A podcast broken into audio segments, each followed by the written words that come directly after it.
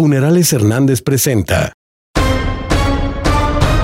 Estas son las 8 de Ángulo Informativo. Hay algunos partidos que lo acusan ahora de, de que usted tuvo que ver en esta denuncia. Pero ¿cómo que- no voy a tener que ver? Y que usted está metiendo la mano en las elecciones. Claro que sí. Claro que sí. Si aquí este lo di a conocer, Sí estoy metiendo las manos en las elecciones de Nuevo León, responde el presidente Andrés Manuel López Obrador a la pregunta de reportera tras la investigación de la Fiscalía de la República en contra de dos candidatos a la gubernatura de ese estado. Aquí lo di a conocer, es de dominio público.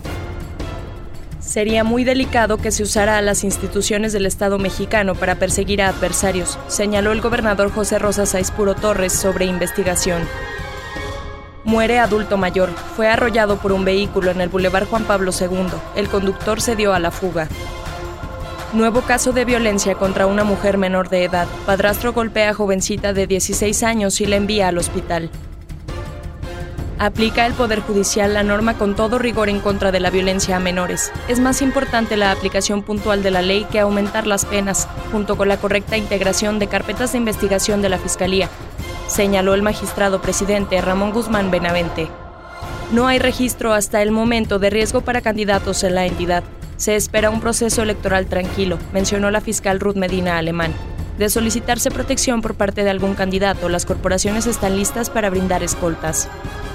Iniciaría en siete días la aplicación de la segunda dosis contra COVID-19 para adultos mayores de la capital, informó Sergio González Romero, titular de la Secretaría de Salud. Se anuncia también que se vacunará a mujeres embarazadas, previo registro.